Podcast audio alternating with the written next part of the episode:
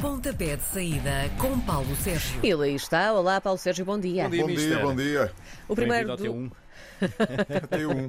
Tem um, não, tem zero. T0, É? é? verdade, é verdade. Não tem zerozinho, nem, É nem uma casa de banho, Nem tem, nem uma cozinha, nada. Nada. Ora bem, o primeiro dos novos jogos da jornada 26 é já esta noite. O Benfica tem compromissos europeus na próxima semana, por isso convém também despachar já o jogo com o Vizela. Será que os encarnados vão estar concentrados no jogo de hoje, Paulo? Vão, têm que estar, porque, como disse ontem Nelson Veríssimo, o técnico dos encarnados, eh, cada coisa a seu tempo. Hoje o Vizela, depois na terça-feira o jogo com o Ajax de Amsterdão e depois na semana seguinte, no domingo, a equipa do Estoril Praia. Portanto, o Benfica, que é terceiro, 57 pontos, vem de uma vitória com o Portimonense por 2-1 em Portimão. O Vizela perdeu com o Santa Clara por 3-1. Na primeira volta, isto foi muito complicado, muito, muito, muito, é porque a equipa do Benfica foi a Vizela, mas só conseguiu vencer por 1-0 com um golo marcado aos 90 mais 8. 98 minutos por eh, Rafa Silva. Uh, na história de confrontos entre benfiquistas e vizelenses, cinco jogos, cinco vitórias do Benfica, não me parece em boa verdade que isto hoje seja uh, diferente e, portanto, será para mim uma surpresa se o Benfica perder pontos com a equipa do Vizela. Na tarde de amanhã encontram-se duas equipas que têm 3 pontos entre elas. O Famalicão tem 26, mas o Santa Clara vai à frente. É verdade, a equipa do Famalicão perdeu com o Vitória de Guimarães por 2-1, esteve a ganhar por 1-0, mas permitiu a reviravolta. Já o Santa Clara, como já aqui disse, venceu a equipa do Vizela por 3 bolas a 1. Na época passada, o Famalicão venceu por 1 bola a 0. Atenção, porque a equipa do Famalicão não perde há três jogos, está claramente numa boa fase da temporada. O Santa Clara também não está numa má fase, portanto, são duas equipas que estão a caminhar a passos largos. Eh, Estamos a oito ou nove eh, jornadas do fim do campeonato e, portanto, mais eh, jornada, menos jornada, vão confirmar a manutenção. Uh, Eu acho que aqui há vantagem para a equipa que joga em casa. O Famalicão tem sempre o seu estádio repleto, com o apoio do seu público, e portanto estou em crer que o Famalicão vai repetir aquilo que aconteceu na primeira volta. Ou seja, a equipa famalicense foi aos Açores vencer, no caso por 2-0. Aqui não vou, enfim, não aposto em qualquer resultado, mas acho que o Famalicão tem tudo para conseguir ultrapassar a equipa de Santa Clara. Também à hora da digestão, outro jogo que pode valer troca de lugares, quando o Estoril, o oitavo classificado, receber o Portimonense, o nono.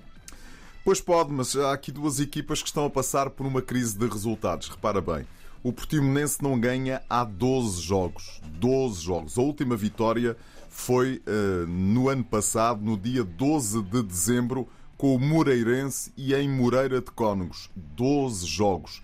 Daí para cá, eh, apenas empates e muitas derrotas. Vem de uma derrota com o Benfica por 2-1.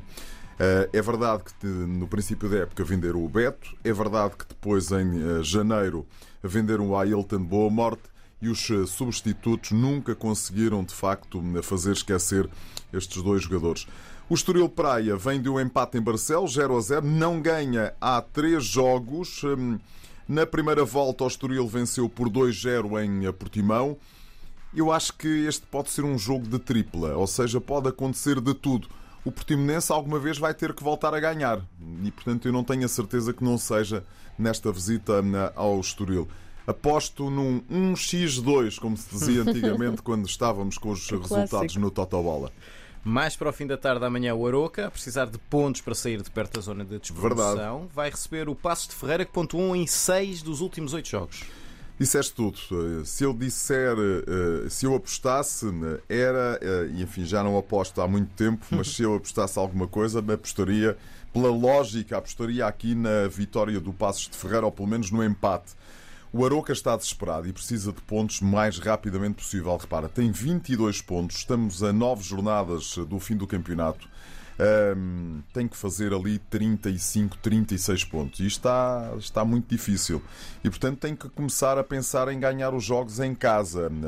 Não é empatar, eh, perder é quase proibido para a equipa do Aroca. Não é eh, empatar, tem mesmo que tentar ganhar. Na primeira volta registou-se em Passos de Ferreira um empate 0 a 0. a equipa do Aroca vai ter que fazer pela vida. A última vez que se encontraram foi na segunda Liga, temporada 18-19, e aí o Aroca perdeu em casa com o Passos de Ferreira por 3-1. Mas esta equipa dos Pacenses era uma super equipa que acabou por ganhar a segunda Liga e subir de divisão. Aqui coloca as coisas ao contrário. Tudo o que não seja um, o Aroca a pontuar será péssimo para a equipa da Serra da Freita. A Bolonense Chade conseguiu um pontinho na jornada passada, mas soma apenas 16. O adversário desta semana é o Boa Vista, invicto nos últimos cinco jogos.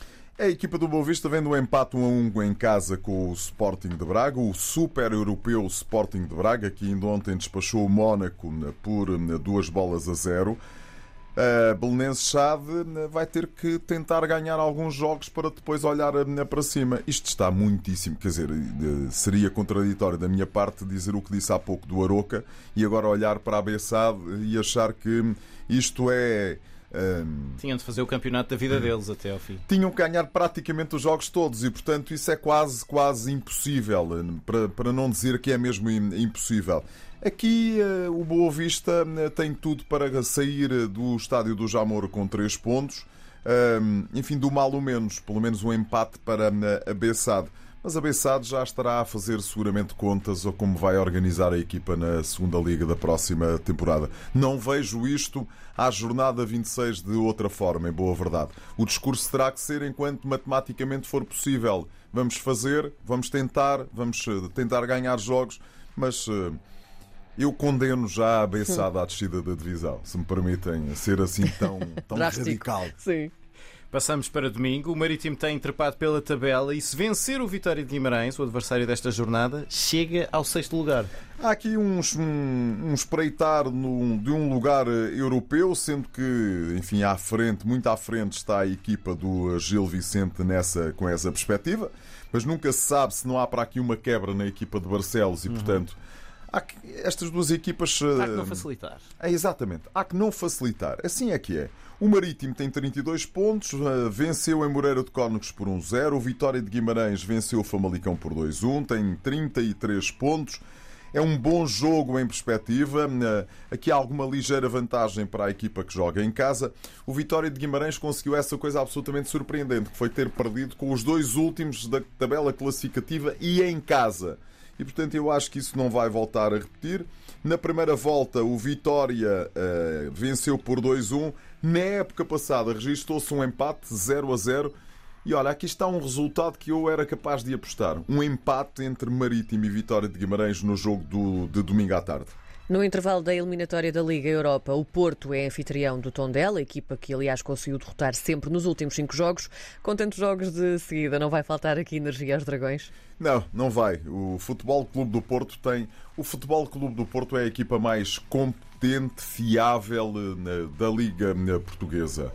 Perdeu, é verdade, com o Lyon mas deixou no ar para quem viu o jogo, como foi o meu caso, que estava de resto a fazer o estúdio eh, na, na, na emissão. Uh, deixou no ar a possibilidade de irem a Lyon e virarem a eliminatória e ganharem a eliminatória. E portanto, eu não acredito que eh, seja este o jogo em que o Futebol Clube do Porto vai perder na Liga Portuguesa. Já lá vão 53 jogos de seguida, não perdem desde outubro de 2020. O Tondela não ganha há cinco jogos para a Liga, ganhou eh, ao Mafra para a Taça de eh, Portugal. Empataram em casa com a Bessada um golo na passada segunda-feira, um resultado que não, não foi bom nem para eh, tondelenses nem para uh, os homens da Belenense Chade. Tem 21 pontos e tem que fazer claramente pela vida. Mas não me parece que seja no estádio do Dragão que isso vai acontecer. Na primeira volta, o Porto venceu em Tondela por 3-1. Na época passada as coisas estiveram um bocadinho mais complicadas, mas o Porto ganhou 4-3 para o campeonato, 2-1 para a taça de Portugal.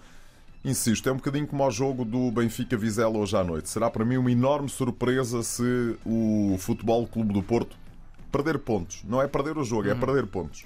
O derby do Minho entre Braga e Gil Vicente, no domingo à noite, tem o condimento adicional de haver lugares europeus em jogo. Há apenas 4 pontos entre eles, entre o quarto e o quinto classificado. Vantagem para a equipa do Sporting de Braga, que tem 46 pontos contra os 42 do Gil Vicente. A única dúvida que tenho é eh, o estado anímico da equipa do Sporting de Braga. Anímico no sentido eh, físico mesmo, Da nem força, é sim. mini- anímico. Se tem é, pernas. se tem perninhas para, para eh, jogar depois daquilo que eles fizeram ontem, frente à equipa do, do Mónaco. Grande exibição, trabalharam muito. A primeira parte foi de facto ótima, mas depois disso.